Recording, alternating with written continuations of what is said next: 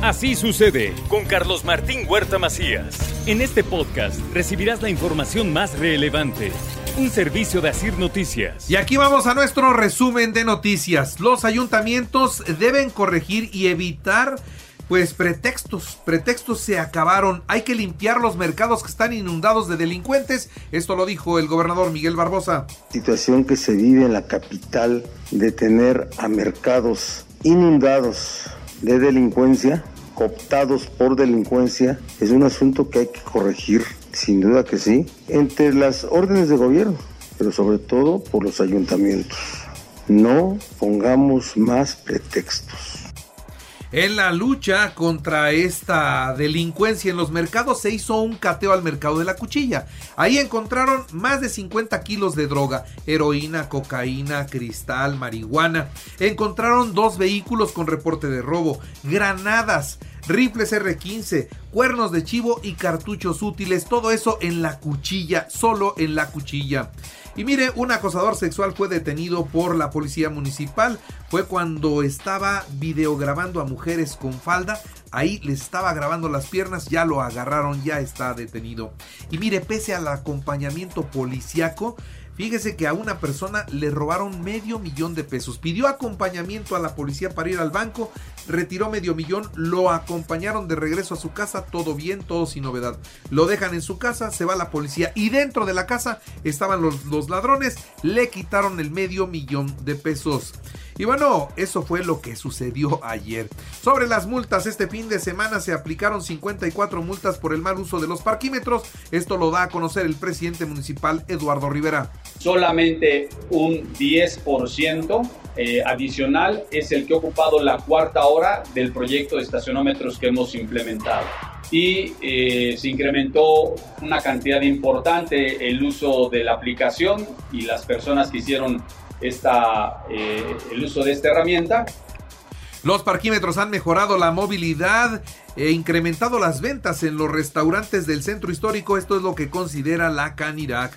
Por otra parte, los diputados aprobaron en comisiones cuatro años y medio de cárcel por violencia psicológica a menores y también a los adultos mayores. La violencia en casa fuera de casa ha sido de 6 de cada 10 niños han sido agredidos verbal o físicamente. Con esta reforma se contempla que se pueda eh, dar una pena de hasta 6 años de prisión quien comete este tipo de delitos. Al gobierno del estado, Ignacio Mier debe aclarar las denuncias en su contra. Esto se lo dijo el gobernador Miguel Barbosa. Con tantas vinculaciones en hechos que tienen que aclararse, creo que está a tiempo para que los aclare y no estar utilizando a la federación para tratar de evitar hacer estas aclaraciones, promoviendo que se lleven las averiguaciones de Puebla a México, todo el tiempo, todo el tiempo.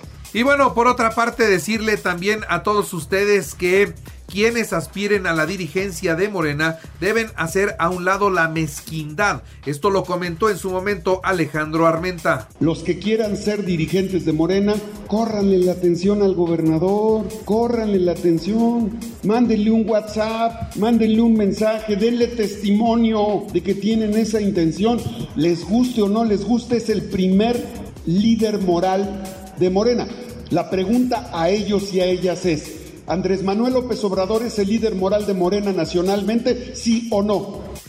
Y bueno, por otra parte le doy a conocer que el Instituto Electoral del Estado ratificó la desaparición de compromiso por Puebla, no alcanzó el porcentaje mínimo de votación y bueno, por eso ya no tienen oportunidad de continuar con ese proyecto político. En ese sentido, se procedió a efectuar la verificación tomando en cuenta los resultados de los cómputos finales distritales de la elección para las diputaciones locales por el principio de mayoría relativa así como los resultados de los cómputos municipales finales de la elección de miembros de los ayuntamientos del proceso electoral estatal ordinario 2020-2021 y el proceso electoral extraordinario 2022 por partido político.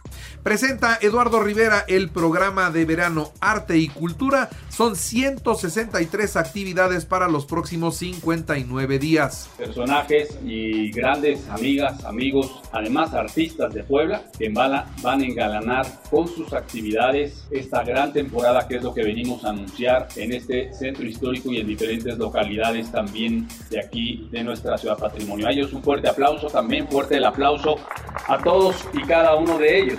La Benemérita Universidad Autónoma de Puebla. La calidad educativa es un compromiso social. Esto es lo que afirmó la rectora Lilia Cedillo Ramírez en la graduación del diplomado para el aseguramiento de la calidad de programas educativos.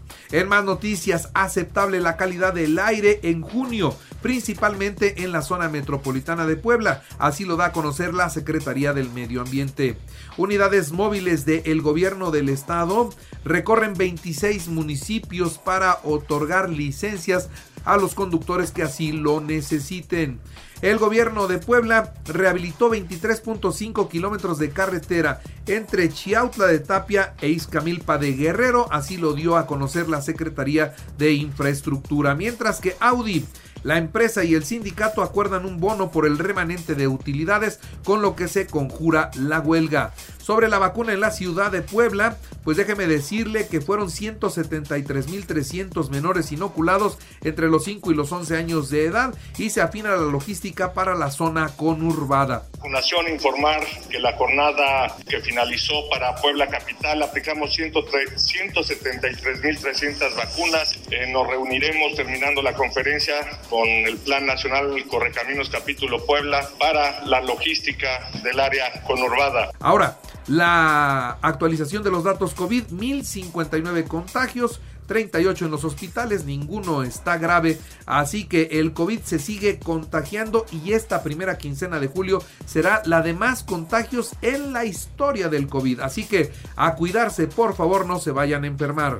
Bonnie Bonnie se intensifica como huracán categoría 2 y se ubica al sur de Acapulco. La Comisión Nacional del Agua informó que el huracán propiciará lluvias intensas en Jalisco, Colima, Michoacán, Guerrero, por supuesto, Oaxaca, Chiapas, Veracruz y también a Puebla nos están llegando las lluvias. Asesinan a siete integrantes de una familia, esto fue en Boca del Río, Veracruz, entre ellos tres mujeres y un menor de edad. Y pongan atención a esto que les voy a decir, me salió barato pudo costarme la vida. Esto es lo que dice un sacerdote de Michoacán golpeado, severamente golpeado. Una banda de chacales, de sicarios, anda por todas partes y nadie nos protege. Estamos expuestos a todo, expresó el sacerdote Mateo Calvillo Paz, quien el pasado miércoles fue a visitar a un enfermo con cáncer y a su regreso a su parroquia, un sujeto le cerró el paso y fue brutalmente golpeado.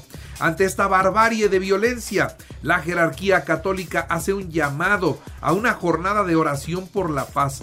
Mediante un comunicado resaltan que los asesinos y los asesinatos, desapariciones y todo lo que estamos viendo, estas agresiones a los, a los sacerdotes, a las monjas, estos, eh, estos asesinatos en toda la República Mexicana, bueno, pues son un llamado de Dios para unirse y pedir por la paz.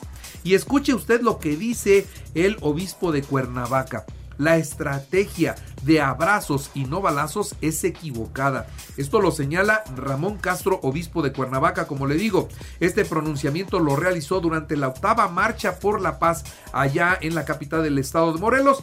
Mucha gente salió a las calles vestidos de blanco para pedir paz, pero muchísimos salieron. Nunca Escuchen esto, nunca será lícito, ilegal, que las autoridades claudiquen en su responsabilidad de mantener la seguridad y la paz. Para eso tienen el uso legítimo de la fuerza. Abrazos, no balazos, es demagogia y hasta cierto punto complicidad con la delincuencia. Ante este fuerte pronunciamiento de la Iglesia Católica, el presidente Andrés Manuel López Obrador acusó una mano negra de los conservadores para amarrarle las navajas con la Iglesia Católica. Dice tener muy buena relación con el Papa Francisco y con todas las iglesias. Y dice, así que amor y paz. Pero la verdad es que no sé si haya una mano negra que le amarre las navajas o sean sus propias declaraciones las que polarizaron la, la relación con las iglesias. Particularmente la semana pasada les dijo hipócritas a los de la iglesia católica, a los sacerdotes les dijo que eran unos hipócritas cuando se hablaba sobre este eh, tema de cómo emplear la fuerza pública, ¿no? En fin, ahí está en, este problema el presidente con las iglesias. Por cierto, también Andrés Manuel López Obrador, ¿qué cree? propone que se quite la estatua de la libertad de Nueva York. Sí, dice que va a emprender una campaña para que eso pase. Sí, Julián Assange es detenido encarcelado y sentenciado a la pena máxima. Dice, entonces no habría libertades en los Estados Unidos. Dice, por eso vamos a ir pensando en cómo hacer una campaña para acabar con la estatua de la libertad que está en Nueva York. Y también el presidente anuncia que Joe Biden y Justin Trudeau visitarán México en noviembre. Habrá un encuentro de los tres mandatarios y se realizará en la cumbre de líderes de América, en la que se abordarán temas como migración, la pandemia de COVID y el desarrollo de la región. Gerardo Fernández Noroña, uno de los más fieles soldados del presidente de la República, pues ahora se le fue a la yugular a él. Este diputado Dice y le pide al presidente que saque las manos del proceso de sucesión presidencial en Morena. Pues sí, la tentación de todos los presidentes de poner al sucesor. Ayer se lo dijo Fernández Noroña claramente. El titular de la Secretaría de Gobernación, Adán Augusto López Hernández, dio positivo a COVID. La Fiscalía de Campeche ejecutó órdenes de cateo en propiedades de Alito Moreno. Él dice que es una investigación de venganza. Lo cierto es que tiene 25 propiedades que no todas están declaradas con su nombre y él dice que se siente perseguido político y asegura que se va del país a una gira internacional a Europa, Estados Unidos y América Latina para informar de la persecución en su contra. La verdad es que yo creo que lo que está haciendo es salir huyendo porque tiene la cola sucia. Y un tiroteo dejó al menos seis muertos. Sí, escucha usted, seis muertos y 30 lesionados durante el desfile de la independencia de los Estados Unidos en una ciudad al norte de Chicago. Esto es lo que informaron las autoridades. El responsable, un chamaco de apenas 22 años de edad, con un arma, disparó abiertamente a la población y ahí tiene usted el saldo. Seis muertos, 30 heridos. De los muertos hay un mexicano y otros dos lesionados también son mexicanos. Ahora se va a apoyar desde el gobierno a esas familias. El presidente Joe Biden condenó el tiroteo y dijo que seguirá luchando contra la epidemia de la violencia armada en los Estados Unidos. En los deportes, Pachuca 2-0 a Querétaro en el cierre de la jornada 1. Pumas hace oficial la contratación del delantero Eduardo Salvio. Cristiano Ronaldo no se presentó ya a la pretemporada con el Manchester United. Naturalmente se observa su salida. Los Pericos frente a los Guerreros de Oaxaca hoy a las 7 y media de la noche en el Hermano Cerdán. En el béisbol de las grandes ligas, el mexicano Julio César Urias tiene su séptima victoria. Los Dodgers 5-3 a los Rockies de Colorado. El español Rafael Nadal avanzó a los cuartos de final del abierto de Wimbledon. Así sucede con Carlos Martín Huerta Macías. La información más relevante ahora en podcast. Sigue disfrutando de iHeartRadio.